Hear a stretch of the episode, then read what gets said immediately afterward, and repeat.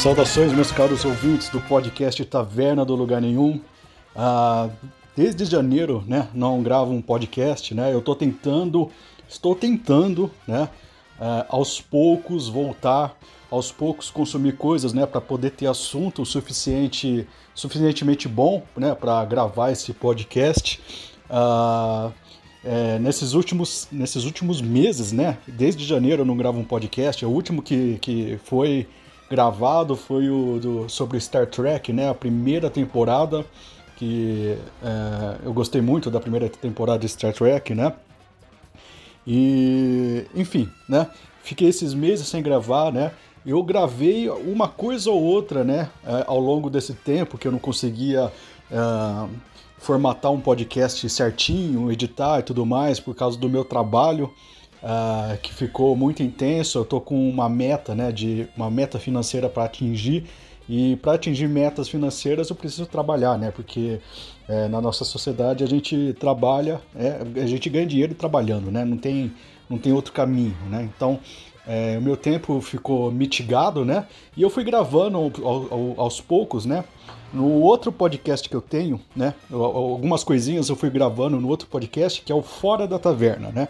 Que é um que é um mais pessoal, eu não me preocupo tanto com edição e tudo mais, mas enfim, né? Uh, eu tô gravando esse podcast, né? Porque eu fiquei inspirado, né? Muito é, com uma animação que eu vi recentemente, né? Que é o Cowboy Bebop, né? E eu descobri, né? Que a Netflix vai lançar no próximo mês, né? Eu tô gravando esse esse podcast no em, em agosto né, de, de 2021. Né? No próximo mês a Netflix vai lançar um, é, uma, uma versão né, dela, live action, né, so, de, de Cowboy Bebop. Né? É, eu não sabia que a Netflix ia lançar, né? eu acabei assistindo Cowboy Bebop porque é uma coisa que eu nunca tinha feito antes e é uma, era uma coisa que sempre estava nas minhas na, na, na, na, minha imaginação, né, os personagens e tudo mais. Eu sabia que tinha alguma coisa a ver com jazz, eh, com bossa nova também, mas nunca entrou. É, eu nunca consegui assistir, né? A primeira vez que eu assisti, eu terminei os 26 episódios em menos de uma semana, né? No tempo que me restava, né? E me, isso me fez, né? Uh, me incentivou a criar um roteiro para podcast, né? E, um, e falar sobre Cowboy Bebop e eu fiquei mais motivado ainda sabendo que a Netflix vai lançar o Cowboy Bebop, né? E eu quero, né? É, combinou o útil agradável, né? Eu quero é, aproveitar o lançamento da Netflix, né? Para ver se dá, se dá mais uma potencializada no podcast, né? E a audiência aumente naturalmente, de forma orgânica, né? Que vai, Cowboy Bebop vai ter, vai ser um, uma keyword a ser procurada, né? Pelos, é, por aí, né? Enfim, Uh, enfim, essa introdução longa, chata, né? Uh, eu vou deixar, eu vou deixar de, de, vou terminar aqui essa introdução longa e chata, né? E começar de fato, né, a falar sobre o podcast, uh, sobre Cowboy Bebop, né? As minhas impressões. Eu tive algumas leituras a respeito também do é, da da, da série, né? Da, é, do, do papel da série, né? Como é, a sua importância tanto é, psicológica, filosófica, tem muita, tem muita coisa de filosofia que dá para falar sobre Cowboy Bebop, e estética também, né? Especialmente estética, né? Porque Cowboy Bebop é quase um, um conceito estético, né? Um, um desenho, né? Que é, mistura um monte de referências e tudo mais, né? É, e tem, tem, também tem uma, um, um conceito dialético que permeia é, todo todo o desenho, né, que é um, que, um conceito dialético que mistura passado e futuro, é muito interessante, né? E uh, avisos iniciais, né? É, o site, né? eu tenho um site né, do Taverna do Lugar Nenhum, que é tavernadolugarnenhum.com.br. Paralelamente a esse podcast, eu vou, eu vou é, formatar ali um texto, né? Para que vocês possam é, ler, né? É, eu, sempre, eu, sempre, eu sempre escrevo né, o, que, né, o que eu vou falar nos podcasts e eu formato em uma, uma, em uma versão de texto, né? Que talvez vocês prefiram, né? E eu consigo fazer ilustrações lá. É, vai sair também um vídeo sobre Cowboy Bebop? É, é, o mesmo conteúdo que eu estou fazendo aqui, né? Se você quer ouvir podcast, se você quer ouvir uh, é, o vídeo, ou você, se você quiser ler o texto, né? É, fiquem à vontade, né? Como vocês podem perceber, a qualidade do áudio não é muito boa, mas é audível, né? Eu tô né, eu tô juntando, né, eu tô mudando para um apartamento e eu tô juntando para comprar móveis e tudo mais e uma das coisas que eu quero comprar, né, é um equipamento decente de gravação e eu vou ter um quartinho lá que eu possa é, fazer os meus podcasts, né, de forma mais profissional para vocês, né. Ah, e, mas isso aí é uma, uma coisa que é, vai ser do futuro, né, vai ser lá no futuro, né. E e eu quero realmente é, continuar com isso aí, porque é muito divertido, é muito. É, eu, eu, eu me obrigo muito a consumir coisas para falar no podcast, então é, acaba sendo até bom para mim, né? Mesmo se eu não tiver audiência nenhuma, né? Acaba sendo bom para mim, né? Então acessem lá tavernadolugarnenhum.com.br, a gente tem lá um, um link o apoio, se você quiser ajudar o, o, o Taverna do Lugar Nenhum, né? É, tem uns e-mails, né, que é podcast@tavernadolugarnenhum.com.br. Você pode me mandar, né, suas, seus comentários e tudo mais. Eu leio. Uh, enfim, vamos lá com o episódio e, para, e vamos parar de, de, de enrolar. Mas, mas, muito obrigado e desculpem, né, pela ausência nesse, nesses meses. Bem, a história de Cowboy Bebop, ela se passa no ano de 2071, né, num é, num futuro que eu chamo de pós-civilizacional, né? Por que eu falo que é pós-civilizacional, né?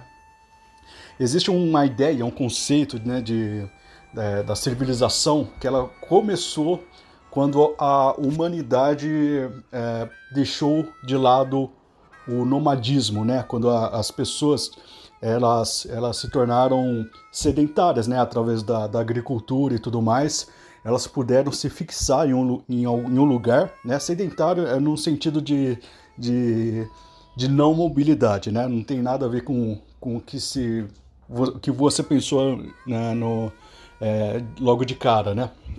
Mas quando a humanidade se tornou sedentária, né?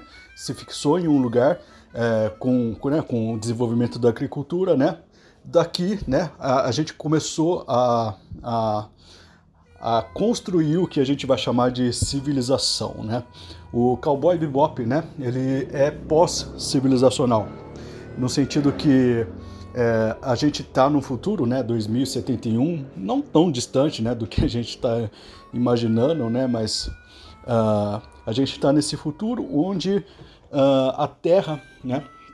Ela a humanidade, né, ela se desenvolveu muito, ela conseguiu mapear todo o sistema solar consegue fazer viagens é, é, através né, dos, uh, dos, uh, uh, do, dos, das, do, dos portais estelares, né? desculpem a, a gaguejada, mas a humanidade construiu os portais estelares né? e conseguem né, fazer viagens de idas e vindas de milhões de anos-luz. Né? No entanto, né, nesse cenário aconteceu um acidente, né? E esse acidente é, é um acidente que aconteceu com um portal estelar que estava localizado na Lua. E esse portal estelar explodiu, acabou é, explodindo a Lua, né? E os pedaços da Lua, né? Come é, se, é, se, se desvencilharam do, do, do corpo celeste, né? E passaram a orbitar a Terra, né? E a Terra, eventualmente, é sempre foi, é, é, ele acabou, né, sendo castigada, né? A atmosfera, é, ela, os fragmentos da Lua começaram a entrar na, na atmosfera terrestre, né? E, o, e começaram a cair na Terra, né? Deixando o planeta praticamente inabitável, né? E aconteceu o seguinte, a humanidade precisou, né, se deslocar para outros planetas, para outras luas, né? montar colônias né? separadas, né? E, e, e, começou e retornou ao seu estágio de, de nomadismo, né? A gente está com uma, uma, uma humanidade extremamente é, avançada tecnologicamente, mas curiosamente a gente tem uma civilização, é, a gente não tem uma civilização, a gente voltou a uma espécie de estágio, estágio de nomadismo, né? Que é muito interessante. É, a gente percebe que através do, no Cowboy Bebop existe um, um paralelo, né?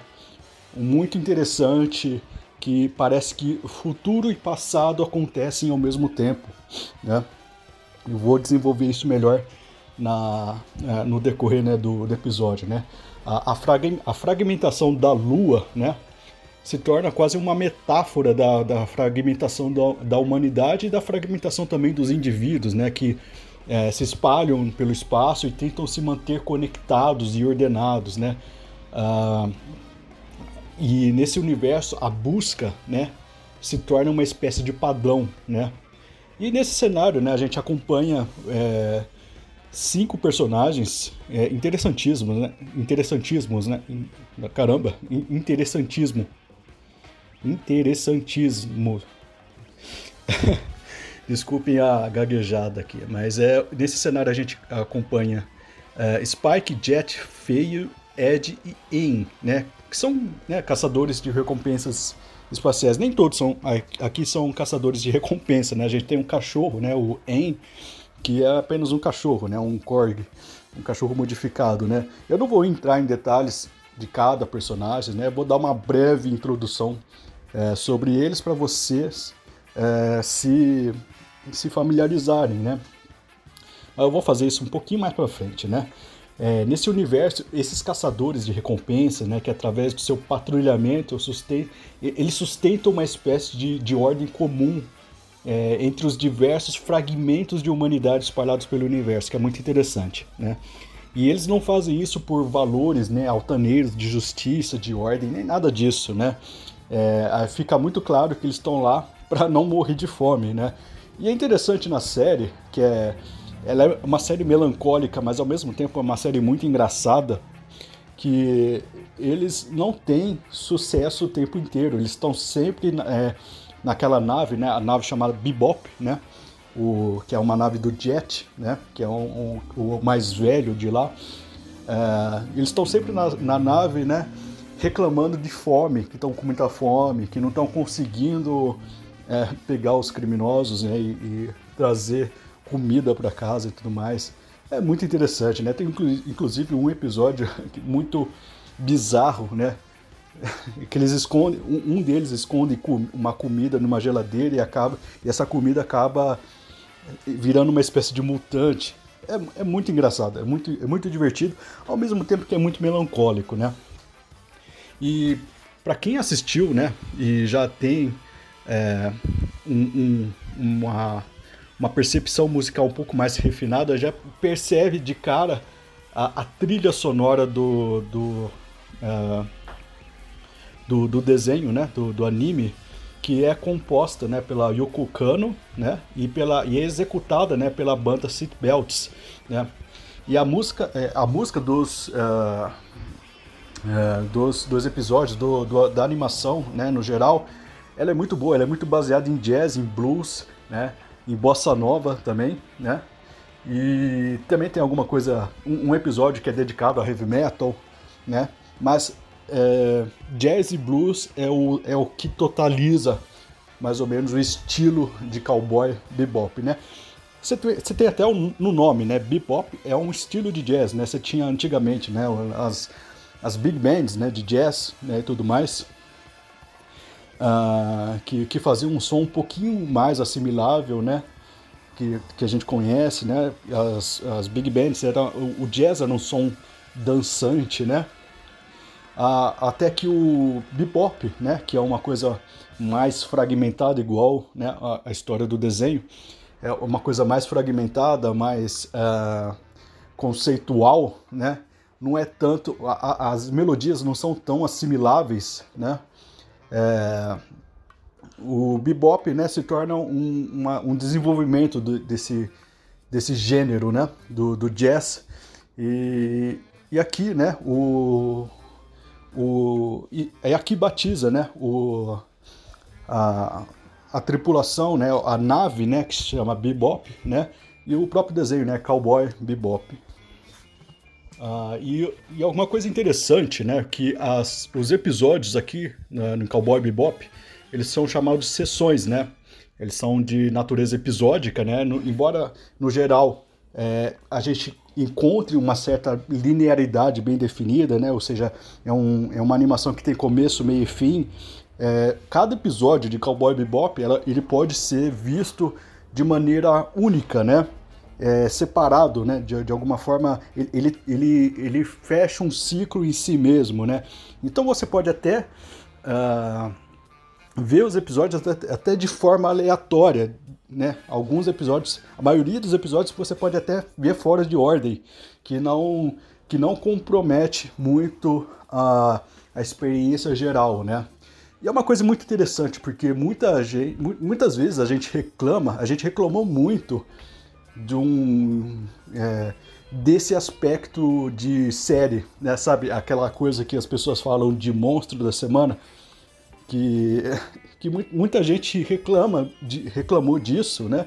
Eu não sei por quê, porque é, antigamente, né, as séries elas tinham esse, esse, lance, né, de monstro da semana, o caso da semana. Um exemplo muito clássico é o, é o Dr. House, né? Que você tinha cada episódio é, apesar de ter alguns episódios que meio que se conectam um com o outro, né? Que às vezes você tem parte 1, parte 2, né? Uh, aqui no, no Cowboy Bebop também, mas a maioria dos episódios era um, um caso, o, um, o caso da semana, o caso do dia, né? Que para mim era ótimo, né? Eu não sei porque as pessoas reclamavam disso aí, e se isso sinalizava alguma pobreza de, de roteiro. Muito pelo contrário, eu acho que esse tipo de formato é muito melhor do que os de hoje, né? Os de hoje, né? Se você for ver as séries, a maioria das séries de hoje, elas são cheias de fillers por causa do abandono desse formato, né? Porque as, as, as séries, né? ela, você vê claramente que um episódio nada mais é que um teaser pro próximo, né? Então, é, é, é ficar forçando a pessoa a assistir um episódio atrás do outro, né? É, é, é simplesmente uma técnica de, de, de que, que as, os produtores né, acharam para você ter apreensão, né? Para você ter, é, você ficar ali na série consumindo é, e isso dá muita margem para filler, né? Então as séries hoje têm mais fillers porque adotaram por padrão, né? Esse, esse formato. E só retornando à ideia do jazz, né? A ideia da session, né? Uh, o desenho, não só musicalmente, mas conceitualmente, remete muito ao jazz, né? O estilo de música que compõe é, a major, major, majoritariamente a, a, trilha né, desse desenho. Uh, assim como o jazz, né, o cowboy bebop ele se define pela liberdade de improviso, né, o, que é fruto de fragmentação, né, como eu, eu, eu, eu disse, né, mas como tem uma, uma, uma certa linearidade, meio que é muito, muitas vezes no jazz, por exemplo, eu, eu vejo que muitas pessoas não percebem, mas uh, a linearidade existe, existe um tema que fica que, que os improvisos eles ficam orbitando, né, que a gente chama de leitmotiv, né? Isso aí, na verdade, é uma coisa emprestada, né, da música clássica, né? Mas no jazz também existe isso aí, né? Na música concreta existe isso aí, né? Esse, pare, parece que é aleatório, mas não é, sabe? É, existe um motivo, uma melodia principal e um, um, um, tema, né? As músicas de jazz têm um tema que que onde os, os, improvisos eles vão orbitando ao longo desse tema, né? E o Cowboy Bebop também tem esse, esse leitmotiv, né? O, a, o leitmotiv seria a melodia principal, o conceito principal. Em Cowboy Bebop, né?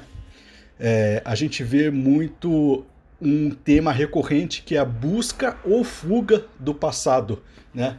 O, o, o passado é muito importante para entender, né?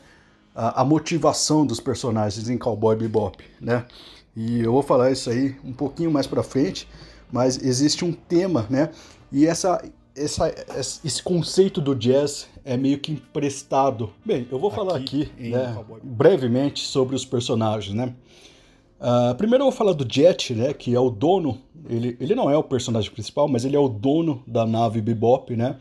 Uh, de todos os personagens, Jet, né, ele é o mais forte em sua mentalidade, né, graças ao um, um, certo código moral e um senso de justiça que ele tem, né, ele parece ser o mais militarizado, né, ele, ele, ele é um caçador de recompensa, mas parece que ele ganha ele ainda, ele ainda tem contornos de uma ética militar, né? Ele foi um, um, um oficial da polícia do sistema intersolar, né? Que é, tem a sigla ISSP, né? E ele tinha um relacionamento com uma mulher, né, chamada Alissa, né? Mas ele tem todo esse passado meio uh, de oficial, né? Então ele acaba sendo meio que o paizão, né, do, do, dos personagens. Ele cozinha, inclusive, né? Ele, é, ele ele, ele não apenas oferece o lar né, desses personagens, desses renegados, né, mas ele também é meio que um paizão, né? Ele comanda a nave e ele tem uma certa autoridade dentro da nave, né? Ele não é o personagem principal, mas é o personagem com maior autoridade, né? Uh, e ele é marcado, né, por traumas emocionais e traumas físicos, né? E nele, ao contrário dos outros, os traumas físicos eles são mais evidentes, né? Ele tem um braço que ele perdeu enquanto investigava uma corrupção relacionada à máfia na, na, na, força policial da qual ele trabalhava, né? Tem a relação eh, de uma, de uma traição de um antigo companheiro dele, né? Uh, também tem um, um, trauma emocional, que, né, como, como eu mencionei, né? Que é de uma mulher chamada Alissa, né? Que era uma mulher que ele se relacionava, né? Há, há muito tempo, uh, mas acabou deixando ele, né? Acabou deixando ele e ela tem um amante que em um dos episódios, esse amante é um criminoso e ele descobre que o, o, crime, o criminoso que ele está atrás, né, como caçador de recompensa, né, ele vai atrás de criminoso, esse criminoso né, tem uma relação com, com a sua, com sua ex-companheira, né, Alissa, né, e, bem, tem, um, tem muitas coisas a se falar desse desenho dos personagens e tudo mais. A Alissa, né, é, deixou para ele um relógio, né, e você vai ver que no, em Cowboy Bebop os objetos eles têm uma função muito narrativa, né? E esse relógio, né, ele ficou com ele, ele ficou com uma espécie de lembrança, né? E nesse episódio em que ele encontra, né, o, o a Alissa, né, junto com seu seu amante, uh, ele Bem, ele faz o papel dele como caçador de recompensa, né? Tem todo o impacto emocional disso, né? De reencontrar, né? A, a sua antiga companheira, mas ele faz uma coisa muito interessante, né? Ele joga fora o relógio e vai embora, sem a, sem a Alissa, né? Uh, não, não é um, uma, uma, uma despedida ressentida da parte dele, né? É apenas um passado que se resolve, né? Ele ainda continua melancólico, como sempre, né? Ele, todos os personagens, tirando tirando dois aí, são muito melancólicos e muito mal resolvidos com o seu passado. No entanto, o dos personagens melancólicos, ele é o mais maduro, ele é o que se sai melhor no, no, no episódio, né? No, no, no, no, desenho em geral, na série em geral, ele é o que sai melhor. E melhor, assim, ele não tem um fim trágico, ele não tem nada disso. É, ele ele sai do, do é, ele, ele entra da, ele sai da mesma forma que entrou, né? Com, com o diferencial que ele já tem um passado mais resolvido, né? Isso não deixa felizes, né? A gente resolver nossos passados não nos deixa necessariamente felizes, né? Mas é, ele sai, né? Do ele, ele, ele, ele é um personagem mais velho, mais é, mais mais calejado, vamos dizer assim, e parece ser mais sereno, parece ter a cabeça mais ordenada, mais, mais no lugar, né? E é interessante, né? É um personagem interessante, né? Outro personagem interessante, né, que é o personagem que é o personagem principal de fato, que é o Spike, Spike, né, que é o o personagem principal de Cowboy Bebop, ele é a cara, ele é o, o cowboy aí do, da, da tripulação, né? Ele assim como, como próprio o próprio conceito, né, de Cowboy Bebop, ele é um personagem ele, é, ele é a corporificação de uma mistura também, né? A gente pode ver, assim, várias referências uh, de personagens que compõem o estilo né, do Spike, né? Ele parece ser uma fusão cínica, né, de Han Solo, né, do Star Wars, de Ojimbo, né, do, do Akira Kurosawa, né? O, o Akira Kurosawa tem tem dois filmes maravilhosos, né, sobre esse personagem, que é o Yojimbo, guarda-costas, e São Juro, né.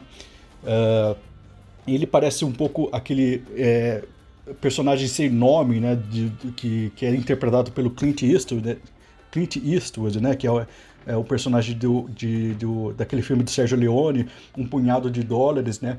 Ele tem muita influência também do Bruce Lee, que dispensa, que dispensa apresentações, né, entre outras outras referências, né ele, ele não parece um cowboy, ele parece mais um detetive, né? O, o, a aparência dele parece ser um detetive, mas ele tem essas questões, né? Ele, tem, ele parece uma mistura de, de cowboy com Ronin. Ronin, é, para quem não sabe, é um tipo de é um tipo de samurai aposentado, né? Quando é, no período Edo, se eu não me engano, é, os, o, a, os imperadores começaram a a, os imperadores, não, o, os chefes né, de cada província começaram a, a, ter uma. Começou a ter uma crise no Japão que, é que se refletiu numa crise de hierarquia, né? E os samurais acabaram sendo dispensados é, das suas funções e acabaram ficando sem emprego, né?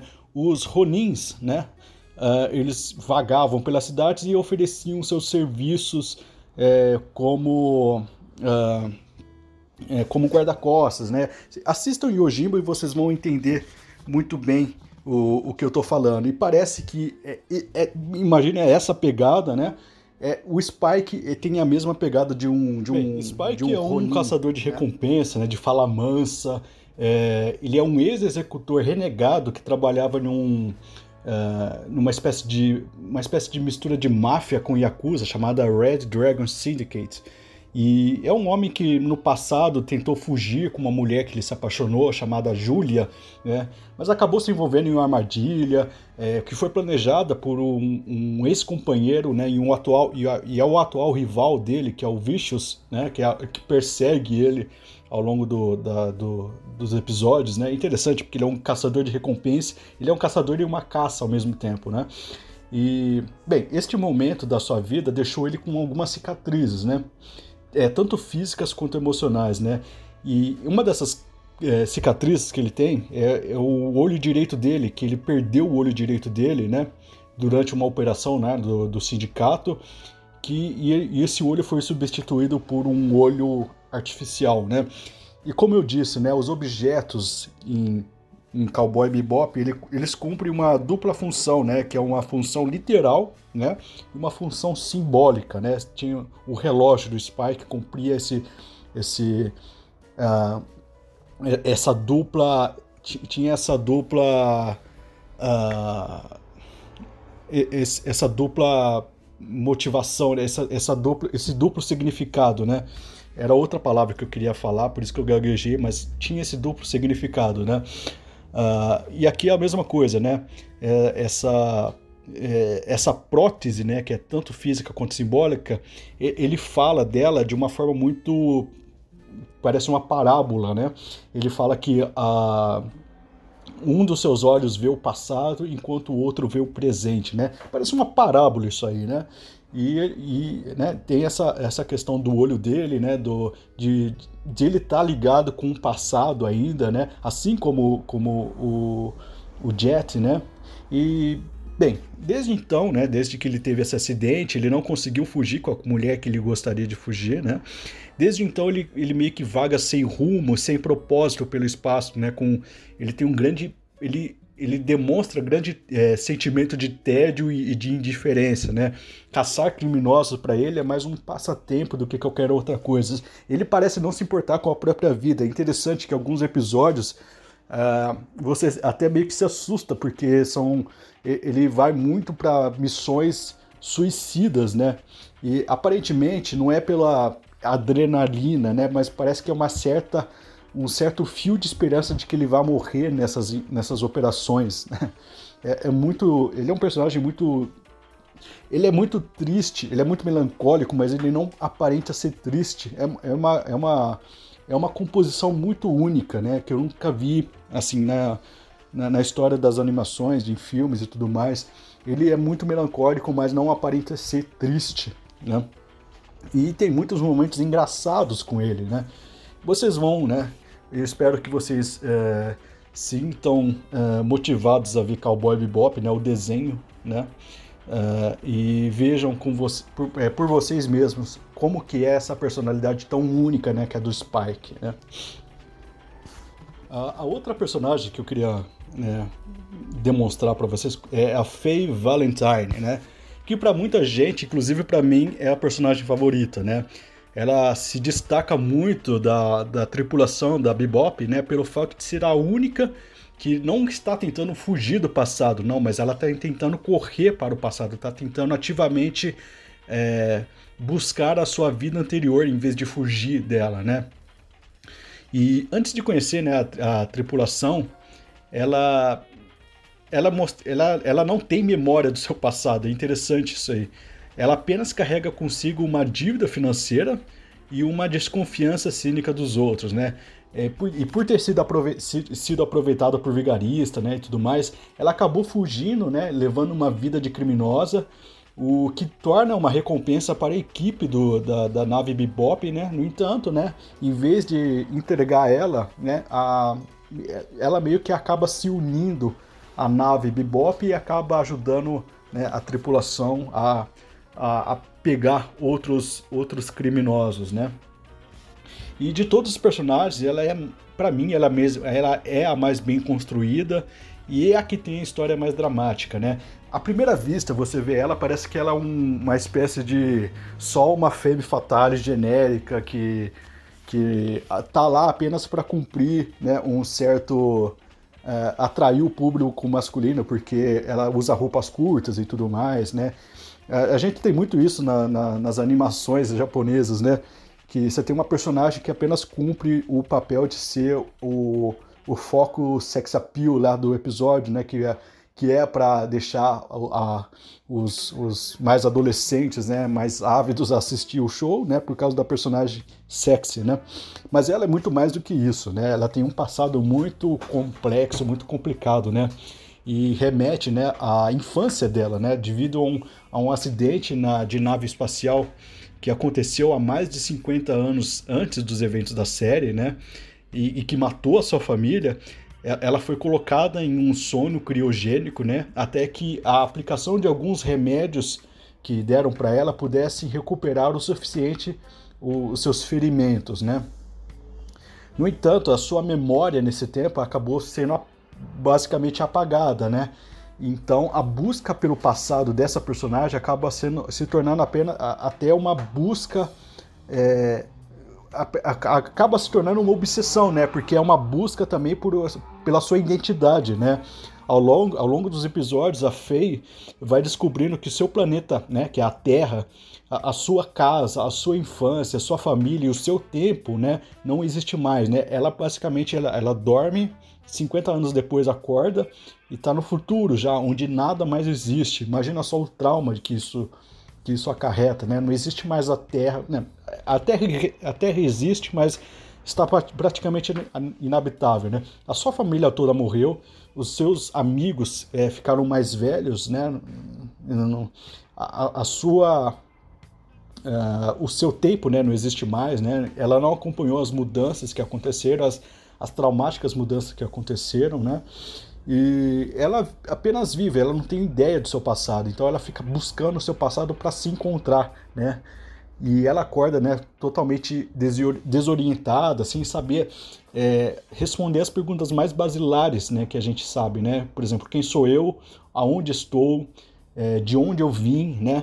A busca pelo passado, né? Como eu disse, é a busca pela própria identidade, né? Então, ela acaba sendo para mim, né, a personagem mais complexa, e por mais fim, né, é, de apresentar os personagens, a gente tem uma duplinha, né? Eu vou apresentar eles é, da mesma forma, né, da, com, juntos, né, que é Ed e En, né? Eles são me os membros mais jovens, né, da tripulação. Eles acabam sendo é, meio que acolhidos pela, pela tripulação, né? N não existe um, um, um, fio de bondade nesse acolhimento. Eles meio que invadem mesmo e e, e, ficam por lá, né? Eles, não existe um fio de maldade nem de bondade aqui, né, na tripulação. Mas eles ficam lá, né? É, a En, é, o En, né, é um corgi, né, um, um, um, cachorrinho que foi geneticamente modificado, né? Ele é um pet, né, do, é, da tripulação, né? Ele no, nos primeiros episódios ele já é um dos primeiros tripulantes, né, que que que, que uh, aparecem lá né? No, na, na, nave Bebop, né? E a Ed é uma garotinha hacker, né? Que ela tava na Terra, né? Ela tava era suspeita de, de, de hackear algumas coisas, ela acaba hackeando a nave Bebop também, né? E acaba se juntando, né? Se, se juntando, né? Na verdade, no, na, na tripulação, né? E, é, e são personagens muito. Uh, parecem que são alívio cômicos, né? Mas é, não exatamente, né? Porque uh, eles parecem fazer um contraponto muito extremo dos outros personagens, né? Ah, são é, a inocência, é, são crianças, né? A, é, a, Ed é uma criança, né? E, e, pelo fato de ser uma criança, existe uma inocência muito grande nela, né? É, e, e parece que ela está sempre vivendo o presente, ela não tem um trauma, uma, uma opressão do passado, sabe?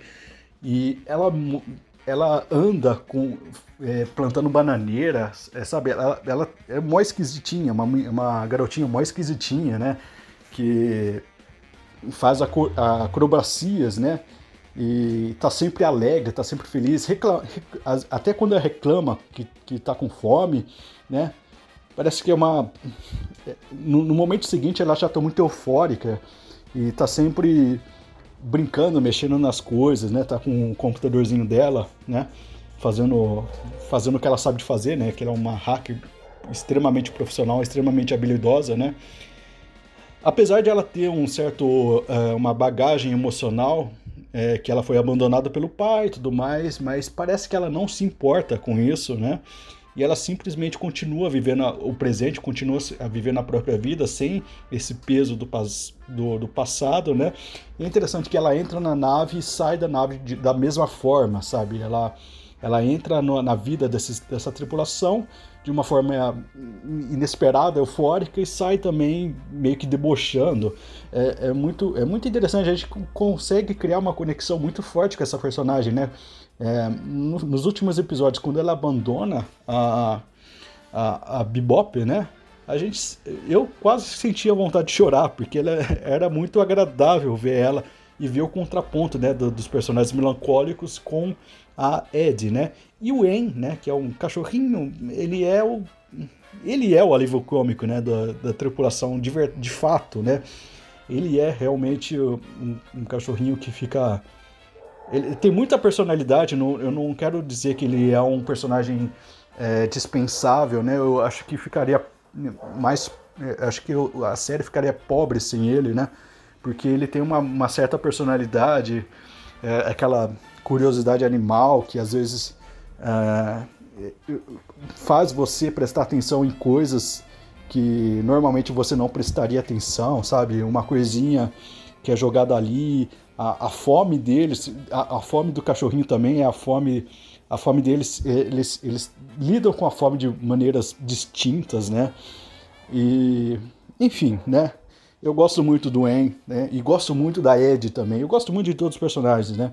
E por, apesar de ele não ser um personagem profundo, os, tão, tão profundo quanto os outros, né? mas pela falta de uma biografia mais extensa, né? Não teve tempo de, de traumas serem maturados, né? Apesar disso, né? Uh, eu gosto muito desses, de, de, desses dois personagens, assim. Eu acho que eles, Bebop, além do, da história interessante, do conceito interessante, né, relacionado ao jazz e tudo mais, e dos personagens interessantes, você vê que uh, até, até os, os personagens, os antagonistas de cada episódio são interessantes, os, os, os personagens que, que vez ou outra aparecem é, no, durante o seriado, sabe, que tem um papel bastante né, secundário, até terciário, né, na, na, na composição aí das, das, coisas, do, que só orientam, ou são apenas alguns criminosos que vez ou outra aparecem, sabe? Até eles são muito interessantes, eles têm muita personalidade, e, e daria para falar por muito tempo o que cada um representa durante na, na história. É, logo no primeiro episódio você tem um, uma uma mulher né, que carrega um, um que aparentemente é, está grávida, mas você vê que ela usa a barriga para esconder drogas é, e também tem um, um, conceito muito muito forte em cima dela. E é uma mulher que nunca mais aparece no, no, na, na série e deixa uma marca muito forte, né? E cada personagem, cada antagonista que às vezes aparece só uma vez na série, deixa uma marca muito forte. Então, é uma série muito bem construída, é muito bem roteirizada, sabe? É uma aula de, de roteiro, né? Mas também é um grande. O, o grande trunfo né, de Cowboy Bebop é o conceito, é a ideia, é a estética, né? E aqui a gente traz né, um pouco da estética do remix, né? O remix né, é um reflexo né, de movimentos artísticos né, em sintonia com o desenvolvimento do ambiente tecnológico, né? Eles, né, o remix ele se desenvolve né, com a facilidade da reprodu reprodutibilidade né, dos, dos produtos culturais, né, pelo desenvolvimento das mídias e pela superexposição global facilitada, né, pela distribuição e pela é, economia globalizada, né. A gente vê muito isso, né, na, na, naquelas teses de cultura do, do Walter Benjamin, né, que ele fala muito da da cultura, da reprodu reprodu reprodutibilidade técnica, né? Ele tem um texto a respeito disso que é muito interessante, né? Apesar de eu não ser ideologicamente compactuado com Walter Benjamin, né? Um cara marxista, mas ele tem textos interessantes a respeito disso aí, né?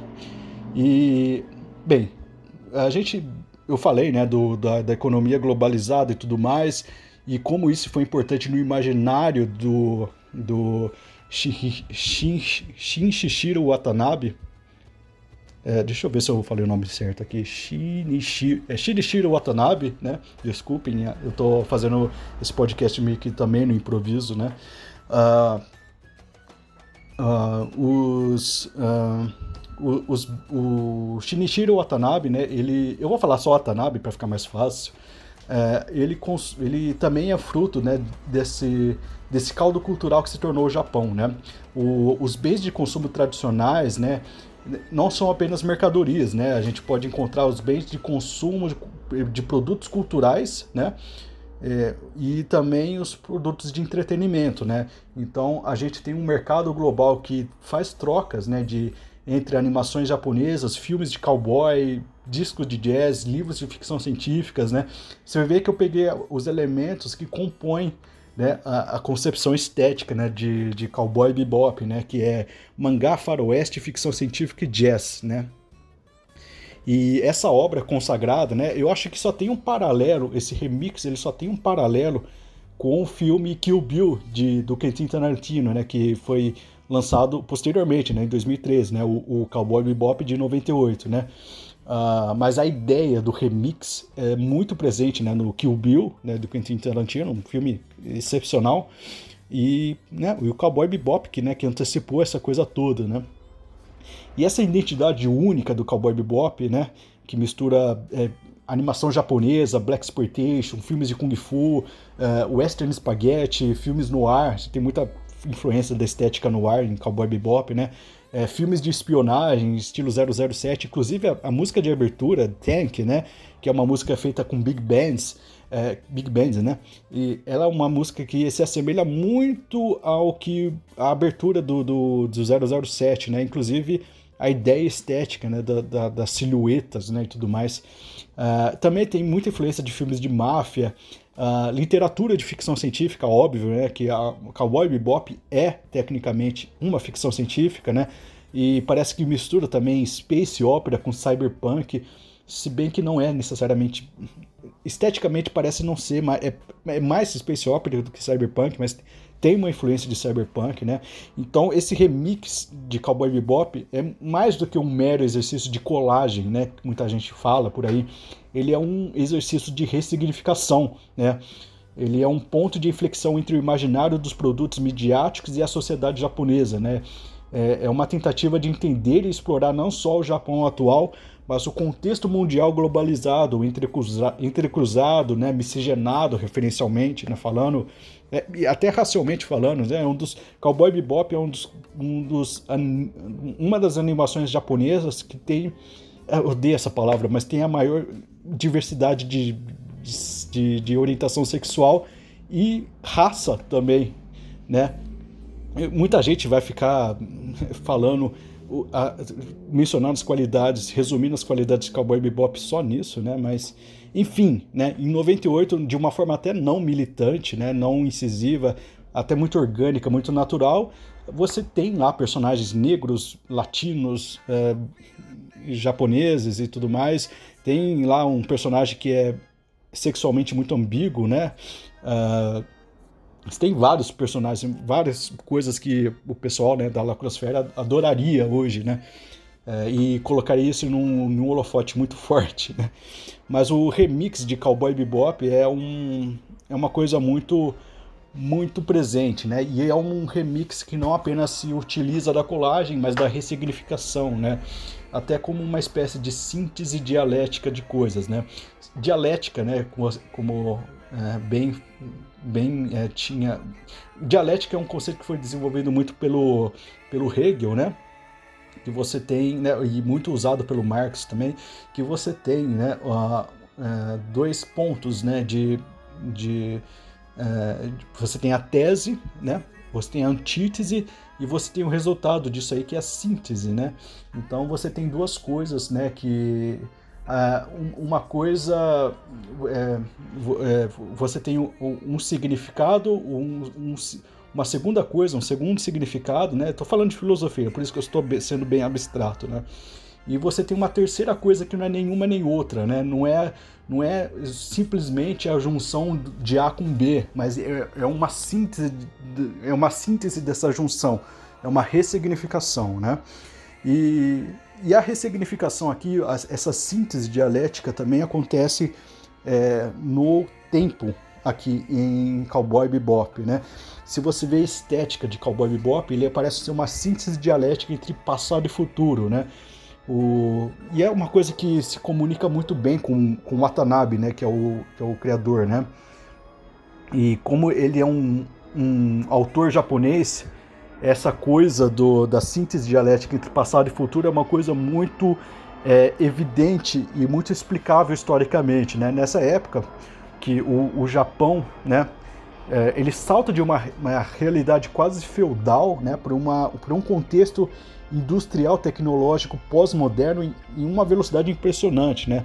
Uh, a ruptura, né, e a, você tem uma, uma, uma, questão de ruptura inter, intergeracional que costuma né, ser dramática em todos os países, né, mas no contexto onde o orgulho nacional ferido está vinculado a dois ataques nucleares, o que costuma ser dramático no Japão é uma coisa que passou a ser traumática. Né? O, o Japão, que é antes que era era visto como um algoz, né, que era aliado do nazismo, perpetuou um dos mais brutais crimes da humanidade, né, como o massacre de Nanquim na China.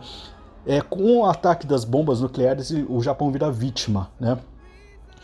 Você tem já aí você já tem uma certa uma certa é, mudança de perspectiva radical de um oposto para o outro, né? Outra coisa que é que, que, que eu mencionei aqui, né, foi a, a, a situação econômica do Japão, né? O Japão, para quem não sabe, era um dos países mais pobres e técnico, técnico, técnico, técnico, caramba, tecnologicamente atrasado, né, do, em relação ao resto do mundo, né? Vocês vão me desculpar pela, pela, pela, pelo gaguejo, né? Mas eu não vou cortar isso aqui, vai dar para entender, né? O Japão era um dos países mais pobres e tecnologicamente atrasados, né? E, e na sua pressão, né, no pós-guerra da, da, da, significância, de, de ganhar significância e expressão econômica global, né? Ele se torna, do, do, assim, quase do dia para a noite, uma das economias mais prósperas é, e tecnológicas do mundo, né? Mudando o seu aspecto de país rural para até para centro corporativo. Né? Você vê muito isso aí em Tóquio. Né? Tóquio é uma cidade extremamente tecnológica. Né? É, hoje, né? mas é, já era, né? na época de Watanabe, quando ele estava escrevendo, quando ele estava consumindo cultura, né? ele via muita influência da cultura americana né? e, e muito essa questão do, da tensão entre passado e futuro né? no próprio Japão. Né? E e, né, como eu disse, né, como nenhuma mudança é, é, totalizante, né, o país ele se torna uma profunda expressão de, de, de tensão dialética, entre extremos opostos. Né? O, o Japão, né, o jovem, que já tem suas crises de identidade e personalidade, que são naturais, né? Ele cresce num ambiente que expressa uma similar indefinição, né? O, em sua atenção dialética, o Japão expressa em si uma, uma síntese né, de extremo passado e extremo futuro, né? E Cowboy Bebop representa exatamente isso, uma indefinição do espaço e do tempo, né? Ele não é apenas uma mistura de diversos produtos culturais distintos, ele é uma mistura de passado e futuro também, né? Ele é uma mistura de tradição e modernidade, né? E isso é exemplificado no próprio cenário de fundo de Cowboy Bebop, né? O ano de 2071, onde a humanidade vaga pelo espaço sideral em naves espaciais e, e, e, e, coloniza outros planetas, luas e tudo mais, mas o solo, né? Você tem o, o, ambiente espacial que é extremamente tecnológico, mas o solo dos planetas colonizados parecem muito com o velho oeste americano do século XIX. É muito interessante. Parece que é uma, parece que é uma contradição quando eles pousam. É, parece que eles fizeram uma viagem no tempo para o passado, né? Mas não fizeram, sabe? Uh, você tem salões, você tem hotéis, você tem bares de jazz, né? Você tem muita coisa que, que hoje em dia é até raro de ver, sabe?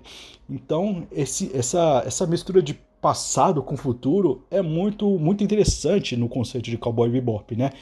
E outro exemplo, né, que mistura passado e futuro em Cowboy Bebop aparece logo no primeiro episódio, né, onde o Spike, né, que é o personagem principal, ele pede ajuda para um xamã, né, um cara, um, um cara chamado Laughing Bull, né, para procurar, né, um cara chamado Asimov é, Solezan, né, que é um traficante de drogas, né, aquele que eu mencionei da, da mulher grávida, né, que ele ele tá junto com a mulher lá e, e, e a mulher esconde as drogas desse desse Asimov é, dentro da barriga dela, que é uma barriga falsa, né?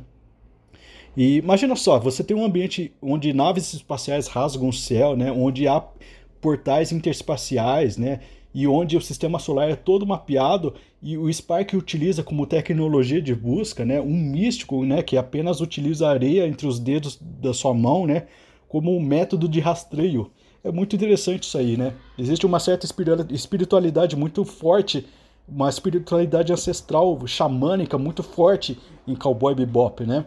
E essa mistura né, de passado e futuro em Cowboy Bebop acaba sendo um reflexo né, da própria da, do próprio Japão, né? Paisagens de cidades como Tóquio, Kyoto, Hiroshima, né? Cidades que borram o limite entre o nacional e internacional, o velho e o novo, e onde templos, por exemplo, templos shintos e prédios corporativos disputam sua atenção nas paisagens, né? É, é, essa tensão cria, cria em si um significado, né? Essa justa posição de ideias, muitas vezes a, as ideias opostas, é constitutivo de sua própria forma, da própria forma do, do, do Japão, né? dessa expressão do ideograma, né? O ideograma por si só, né, já é um conceito bastante complexo, né? O ideograma é, aqueles, é, aquelas, é aquela escrita japonesa bonita pra caramba, é, que, que eles utilizam, né? É, eles, eles pegam, né? Eles têm uma infinidade de, de, de hierógrafos, né? Que eles, eles reúnem esses hierógrafos e, e combinam eles para dar significado às coisas, né?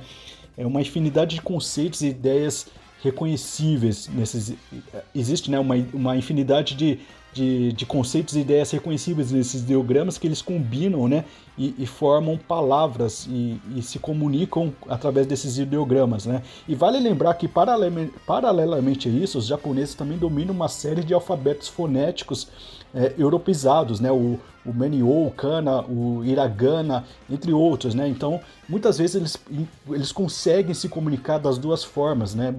e é muito complexo, né? O, o Eisenstein, né? O, o, o cineasta russo-soviético, né? É, que ele chama, né? Uh, ele, ele faz uma aproximação muito, muito, muito clara entre o ideograma e o cinema, né? O, o ideograma é, arte de, é uma arte de, de, se comunicar fazendo montagens, né? O cinema é a mesma coisa, é uma, é uma arte de se comunicar fazendo montagem, né, fazendo a justaposição de planos para criar estímulos, pensamentos, sentimentos, ideias, conceitos. Né? O cinema, para o Eisenstein, está mais próximo do ideograma japonês do que da fotografia em si. Né? É... Bem, a gente ia simplificar muito a cultura japonesa se é, apenas se, se retomarmos a, ideia do remix para né, começar a explicar o conceito de, de, de ideograma, né? Mas podemos usar essa ideia né, de justaposição e ressignificação para explicar esteticamente o que significa o cowboy bebop, né? É, e a gente está amparado nessa ideia de trazendo o cineasta russo-soviético que usou a escrita japonesa no seu conceito de, de decupagem, no seu conceito de explicar o cinema, né? E gente, o que a gente mais pode dizer né, de um desenho que mistura tantas coisas, né? Que você tem é, um, um, bar em Júpiter que toca blues, né? Enfim, né? E o Cowboy Bebop, né? Ele se vale, ele se ele tem todo esse conceito de remix, de, de mistura e, e, como eu falei, né? Todo tudo que o Cowboy Bebop fez e ainda faz na, na história, né? Da, da animação japonesa, tudo mais. Eu acho que ele até transcende o conceito da animação japonesa porque ele cria em si um estilo muito próprio, né? Eu vejo muito uh, é, é, ele é muito mais complexo, né, do que, por exemplo, produtos como Kill Bill, né? Que o Kill Bill aparenta ser um pouco mais colagem do que Cowboy Bebop, que parece ser mais uma uma colagem que se transforma num conceito, né? Porque ele cria coisas, né? a, a, a, trilha original, né, do, a, trilha, a trilha do Kill Bill, por exemplo, é uma trilha emprestada de outros filmes, né? É uma trilha que foi formatada para um certo filme que apenas o Quentin Tarantino coloca em outro contexto, né? Ele pega muito as trilhas, né, dos filmes do Sergio Leone, né, do do, do Henry Morricone, né? Ele pega uma, uma, colagem mesmo, ele pega a mesma trilha e coloca nas cenas da, do Kill Bill e ressignifica também, né? mas não tem o trabalho realmente criativo, né? O, a, a composição dos personagens, apesar de ter muita mistura estética, né, do, do Cowboy Bebop, né, apesar de ter muita mistura de conceitos estéticos, eles são criados do zero, sabe? A trilha sonora de Cowboy Bebop é criada do zero, então ela tem muitas referências, ela tem, ela pega muitas coisas das big bands americanas do século do, da década de 50 e 40, né? né? Curiosamente, tem pouca coisa de bebop na trilha sonora do, do Cowboy Bebop, né? Tem muita coisa de big band, né? Mas é claro, né? Porque a, a trilha do bebop é muito pouco assimilável e muito não tem um, um uso, sabe? Vamos dizer assim que as trilhas de as trilhas sonoras de big bands elas são mais utilizáveis, assim como as trilhas de música clássica, né? elas são mais utilizáveis porque são mais assimiláveis, tem uma melodia um pouco mais uh, reconhecível, né? Mas enfim, né? É, você vê que existe todo um trabalho de criação, colagem, ressignificação uh, que não tem precedentes, né? Cowboy Bebop virou uma das, um dos meus, é, uma das minhas séries favoritas. Eu espero muito que vocês uh, tenham, gostem, né? Do desse conteúdo e se e, e fiquem curiosos para saber, né? E consumir Cowboy Bebop. E é isso aí. Espero que tenham gostado. É isso que eu queria falar, né? Ah, espero que tenham gostado do programa e tudo mais. Ah, a trilha que vocês estão escutando ao fundo é a trilha do, da Yoko Kano, né? Executada pelo Seatbelts, né? Que é o, é o grupo, né? Que, que executa as, as composições da, da Yoko Kano para a trilha sonora do Cowboy Bebop. É muito interessante, muito muito boa a trilha. Vou deixar um pouquinho da trilha com vocês, né? E bem, eu, eu gostaria de reforçar, né, o convite para vocês acessarem tavernadolugarnenhum.com.br, uh, mandarem mensagens e feedbacks para ver se vocês gostaram do programa e tudo mais. É, eu vou pedir desculpa não só apenas, não apenas pela, pela, pelas gaguejadas que eu fiz questão de não cortar, né, mas pelas gaguejadas e pelas pelos esquecimentos das palavras que às vezes que às vezes me acomete aqui durante a gravação. Uh, e também me desculpar também pela qualidade da, da gravação, que não é muito boa, eu estou fazendo do meu celular, né?